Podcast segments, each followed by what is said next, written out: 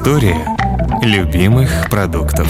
Привет, это подкаст «История любимых продуктов». Меня зовут Роман Лошманов, я гастрожурналист и автор блога о идее путешествия «Вечерний Лошман». А я Вика Боярская, редакторка раздела «Семья» на сайте Афиша Дейли и создательница блога «Домоводство 2.0» о современном быте. В каждом эпизоде этого подкаста мы говорим про один продукт, который любим с детства или полюбили недавно. Как люди его придумали, как его готовят или выращивают, почему некоторые его обожают, а другие ненавидят. Будем разбираться. Этот подкаст мы делаем вместе с онлайн-магазином «Самокат» и студией «Норм». Для всех, кто слушает подкаст «Истории любимых продуктов», действуют специальные промокоды. ELP – это 200 рублей на первый заказ от 800 рублей. И ELPSMKT это скидка 10% при заказе от 700 рублей на все продукты под брендом «Самокат».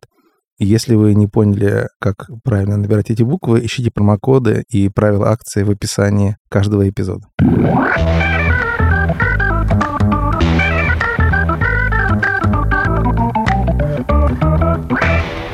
Тема нашего сегодняшнего эпизода – мука.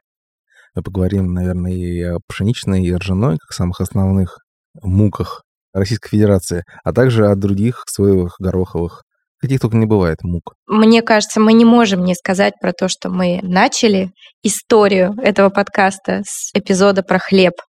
И мне кажется довольно символично, что сегодня мы говорим про муку, потому что, конечно, без муки невозможно было бы представить хлеб, а без хлеба муку. Так что это очень какая-то закольцованная, красивая, получается, история. Потому что это последний эпизод нашего второго сезона. Да. А сейчас вернемся к тому, из чего делается мука. Это зерно.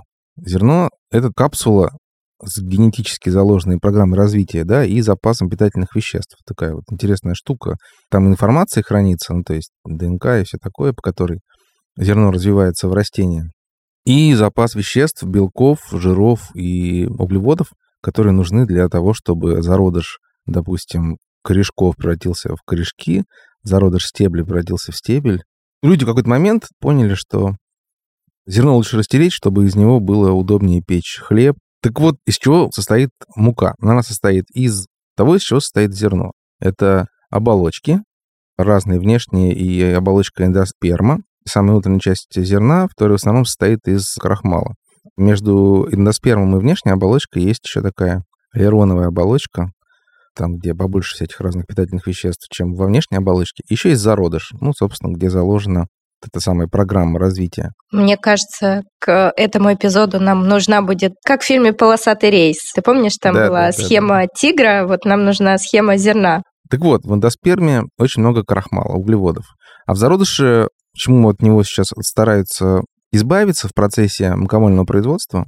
Потому что там очень много жиров содержится. А жиры имеют свойство прогоркать, окисляться и становиться невкусными.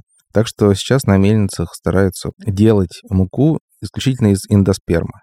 И, например, мука высшего сорта, она практически состоит из самой сердцевины эндосперма. Соответственно, чем больше оболочек содержится в муке, тем ниже сортность, да, но тем, кстати, больше питательная ценность. Вообще, сорта муки, они не про качество, они отличаются, так скажем, применением в хлебопекарном производстве или там в быту. Из муки первого сорта получаются более крупнопористые изделия, а из муки высшего сорта делается нарезной батон с мелкими-мелкими пузыриками. История любимых продуктов. Я огромное количество лет просто получаю от читателей всего, что я пишу, вопросы и признания по поводу того, что вот во всех этих категориях муки разобраться невозможно. Давай выведем какую-то простую потребительскую формулу, мне очень понравилась история про дырки в тесте, что чем сорт выше, тем, соответственно, плотность теста более равномерная, дырки меньше. Может быть, ты что-то еще сможешь добавить? Российская классификация простая. По содержанию оболочек в муке готовой пшеничная мука делится на сорта высший, это чистый эндосперм. Кроме высшего сорта есть первый сорт, второй сорт и так называемая обойная мука, которая сейчас модно называть цельнозерновой. Когда в муку превращается все, включая внешние оболочки, так называемые отруби. Это вообще ничего не говорит об их качестве, а это говорит о том, что, например, чем выше сорт муки, тем там меньше полезных веществ, и тем сдобнее, так сказать, мягче, белее получаются хлебобулочные изделия. Соответственно, из цельнозерновой получаются немножко грубоватые, но то, что любим называть сейчас полезные хлеба.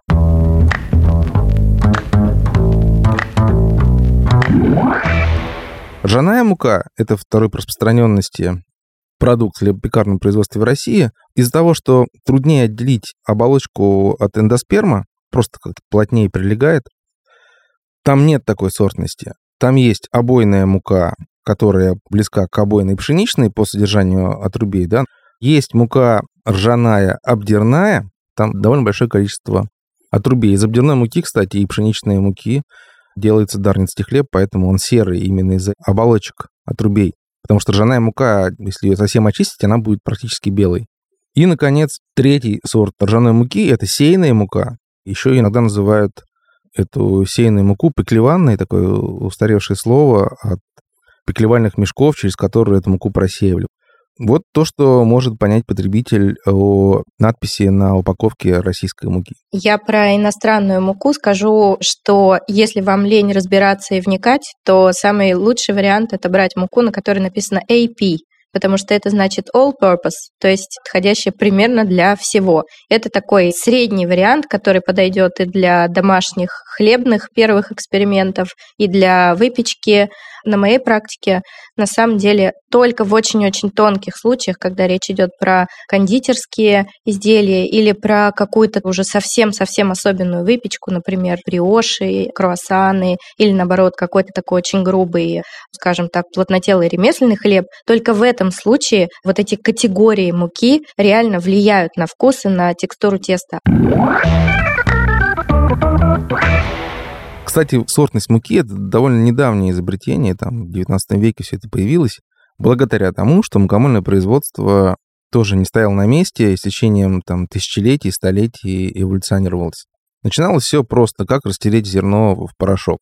Брали два камня, да, и растирали, или там с помощью ступки. Но поняли потом люди, что все-таки толочь в ступке не так эффективно, как растирать между камнями. И вот эта вот конструкция из двух камней постепенно эволюционировалась от обычных просто двух камней, один побольше внизу, другой поменьше сверху. Потом это превратилось в жернова, где постепенно, значит, в верхнем камне появилось отверстие, через которое засыпали зерно.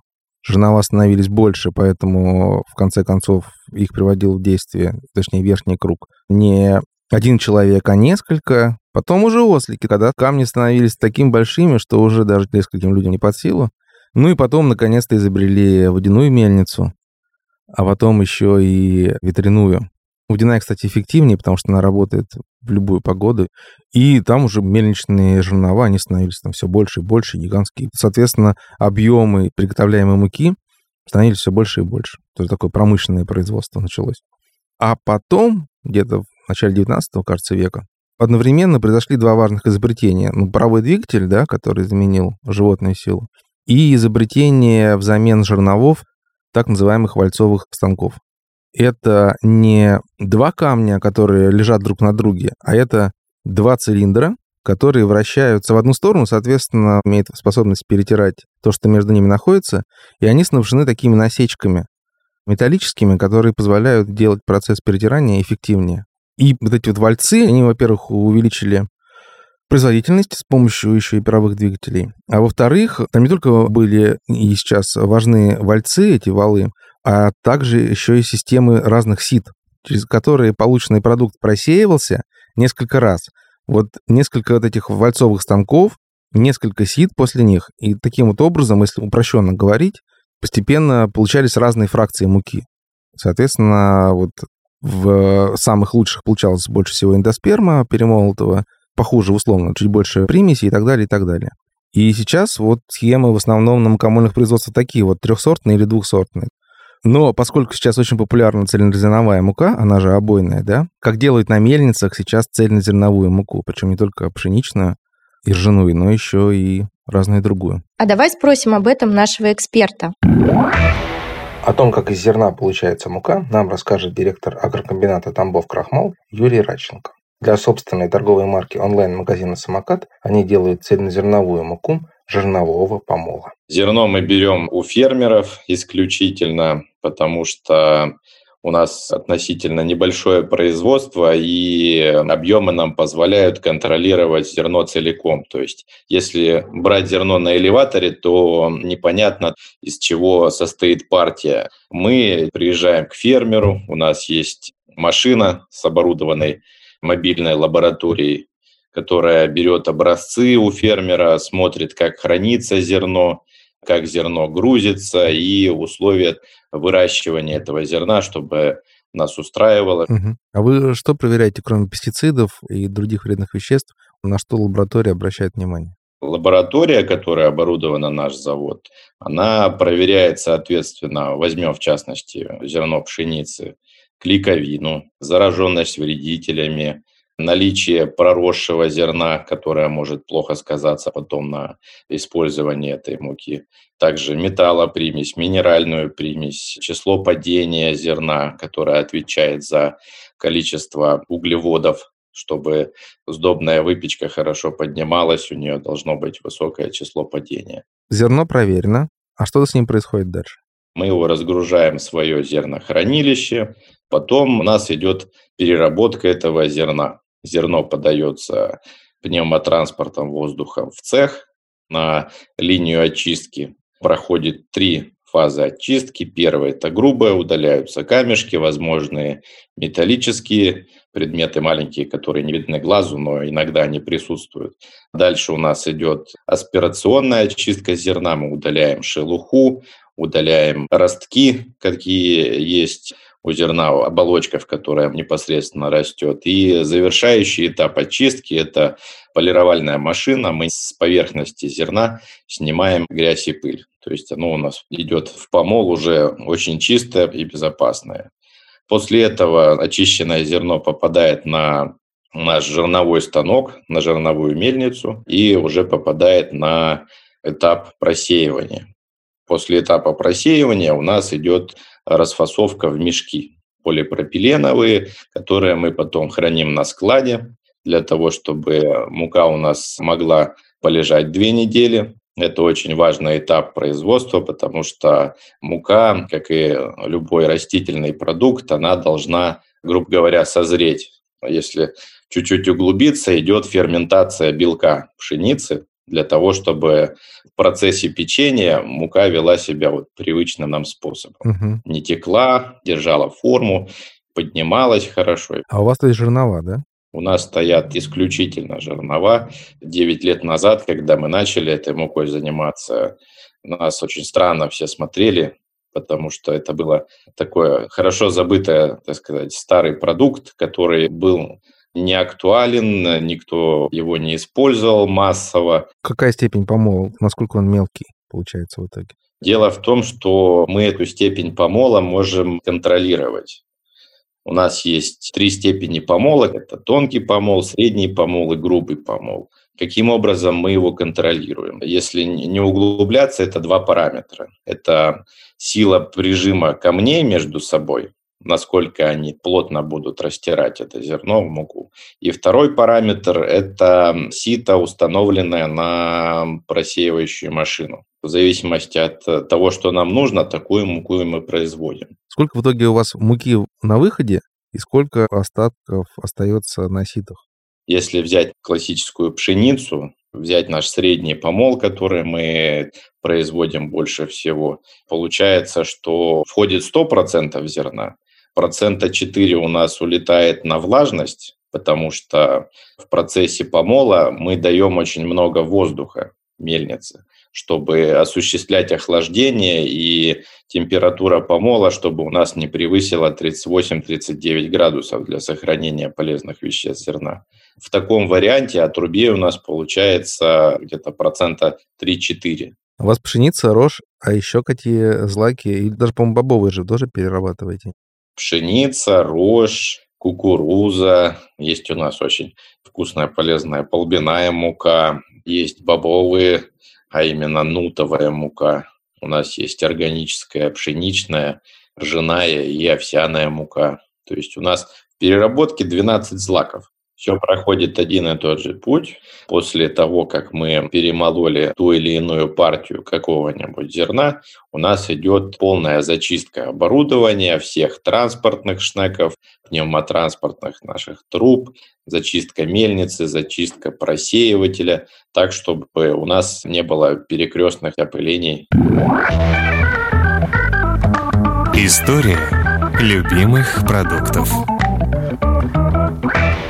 Вообще у меня ощущение, что мука – это такая тема, которой тоже можно было бы посвятить несколько эпизодов или целый отдельный сезон. Абсолютно. Потому что кажется, что столько интересных моментов здесь есть, очень-очень разные вкусы, ароматы, блюда, продукты производные, в которых это используется, и разные свойства, и всякие волшебные превращения, потому что для меня, например, по-прежнему закваска и все, что связано с спонтанным брожением муки, это отдельная очень-очень большая, обширная тема. Я очень долго не решалась подступиться к закваске, у меня была какая-то личная своя история, почему мне это было долго неинтересно, потом стало интересно, и как я нашла свой способ вообще обращаться с закваской. Это связано с э, тоской по домашнему вкусному хлебу. Когда мы уехали в Непал и там жили, там же кислого хлеба нет, то есть там хлеб либо дрожжевой, либо бездрожжевой, но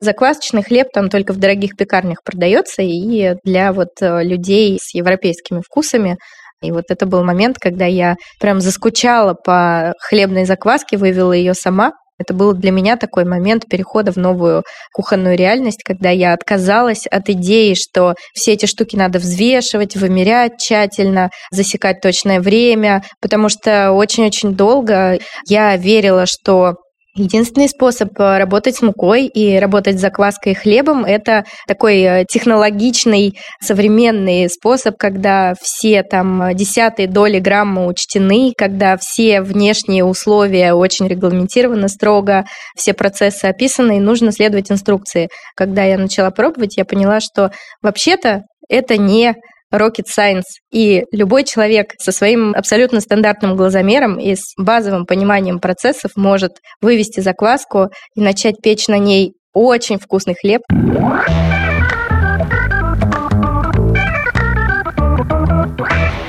Вопрос. Ты просеиваешь муку? Нет, я не просеиваю муку. У меня сломался просеиватель в какой-то момент. Я перестала это делать. Эмпирическим путем я выяснила, что просеивание муки, если вы хорошую муку покупаете и срок годности соблюдаете, и она у вас в хороших условиях хранилась, и самое главное, в качественной упаковке к вам прибыла, по моему бытовому опыту оно не влияет никак абсолютно на результат. Муку просеивают в производстве большого объема, потому что сложно хранить большие объемы муки. Кондитеры и пекари просеивают через большие сита, как мне говорили эти люди, вот исключительно с утилитарной целью, чтобы мука была равномерной при добавлении больших объемов в тестомесы или в кондитерские миксеры. Ее просеивали раньше, когда как раз не было вот этой вот сортовой муки. Это помогало избавиться от, в том числе, частичек отрубей, чтобы мука получалась тоньше, как раз для сдобной выпечки и всего такого. Ну и нужно просеивать для однородности, потому что она может слежаться, если она долго хранится, и все. А вот то, что там часто слышишь, сейчас мы просеем муку, чтобы насытить ее кислородом, это полнейшая ерунда. Мы еще вот забыли поговорить, об этом тоже надо целый эпизод, может даже целый сезон этому посвящать. Мука другая, Ох. условно, да, ржаная, пшеничная. Это то, с чего делается хлеб, вот в массе своей. А все остальное, ну, по большей части используется либо для не хлеба, либо для придания хлебу определенных вкусов добавочных, да, как гречневую муку добавляют, гороховую муку добавляют. Ой, я недавно ел жутко дорогой хлеб, но он такой вкусный хлеб, который называется каша. Он с добавлением гречневой муки, кажется, конопляной, и там есть даже зернышки гречки цельной. М. Или там черемуховая мука, которая ну, просто удивительный ингредиент, это особо любимый в Сибири, который добавляешь в тесто, и получается у готового изделия такой миндальный вкусный такой привкус.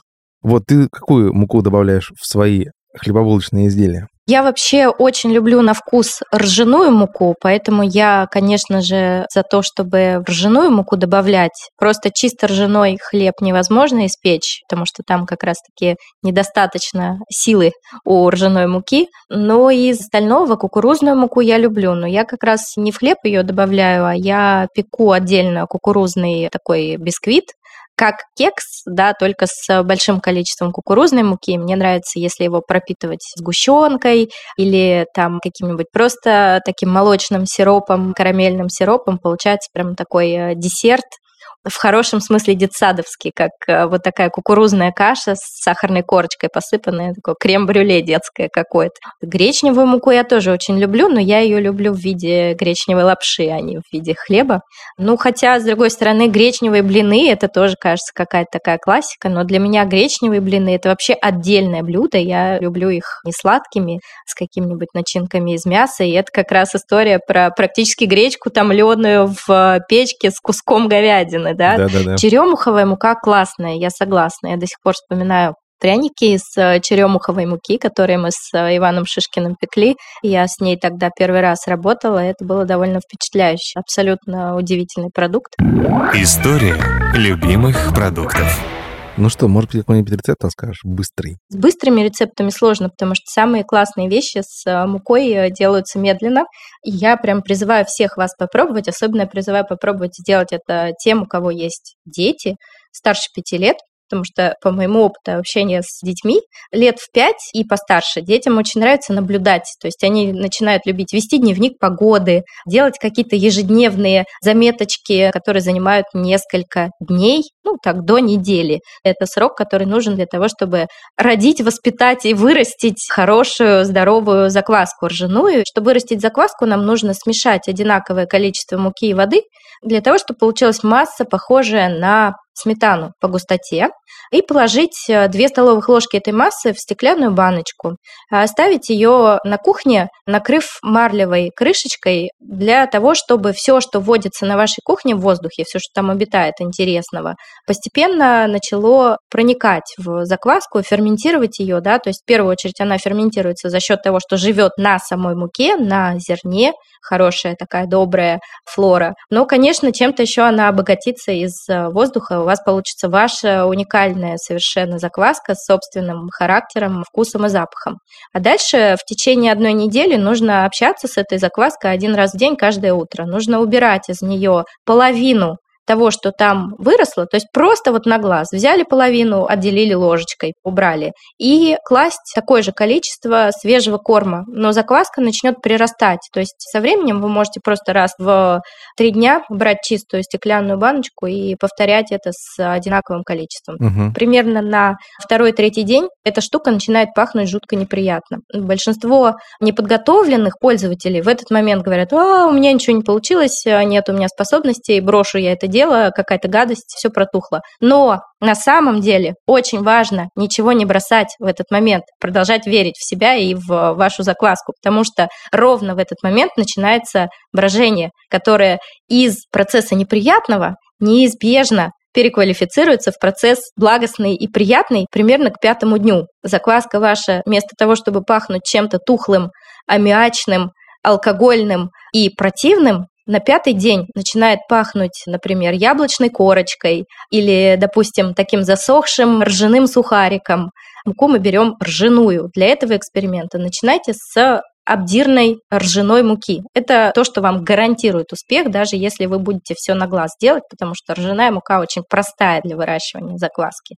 И к седьмому дню культура наша уже становится вполне созревшей, и можно начинать хоть каждый день замешивать с ней тесто и печь лепешки. Кроме лепешек на этой закваске можно и блинное тесто замечательное соорудить. И даже при желании такое тесто для маффинов и булочек, которые без духовки можно на сковородке изготовить, и для паровых булок, то есть для людей, которые без духовки живут, даже тут уже наступает масса вариантов. А расскажи, пожалуйста, как ты делаешь гречневые блины? С гречневой мукой главное правило такое. Она сама по себе ни на что не способна в плане теста, потому что в ней как раз глютена, то есть клейковины, примерно ноль. Поэтому, если вы вдруг купите гречневую муку и решите ею целиком заменить пшеничную муку в каком-нибудь рецепте, ждет вас абсолютная фиаско, потому что смесь с гречневой мукой – это цемент, это абсолютно твердая такая корка, которая вообще не поднимется, и после термообработки она превращается прямо вот в камень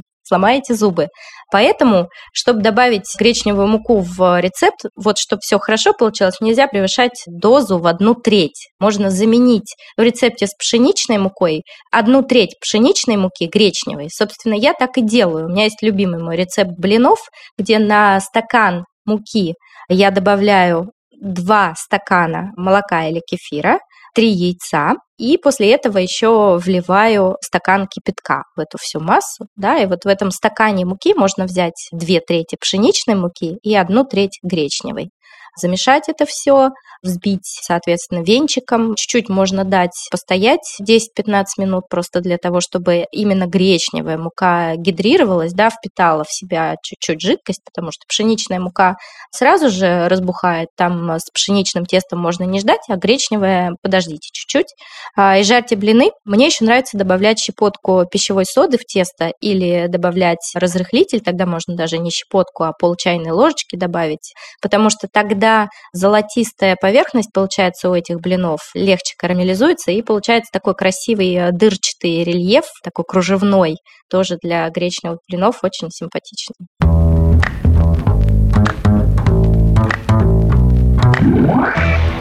Это был подкаст «История любимых продуктов». Меня зовут Роман Лашманов. А меня по-прежнему зовут Вика Боярская. И мы делаем этот подкаст вместе с онлайн-магазином «Самокат» и студией «Норм». Подписывайтесь на нас там, где вы слушаете подкасты. В Apple подкастах, Google подкастах, Кастбоксе, Яндекс Музыке и на других платформах. Пожалуйста, пишите комментарии и оставляйте ваши оценки. Подписывайтесь, и тогда вы с легкостью узнаете, когда начнется третий сезон истории любимых продуктов. Пока-пока. Пока. История любимых продуктов.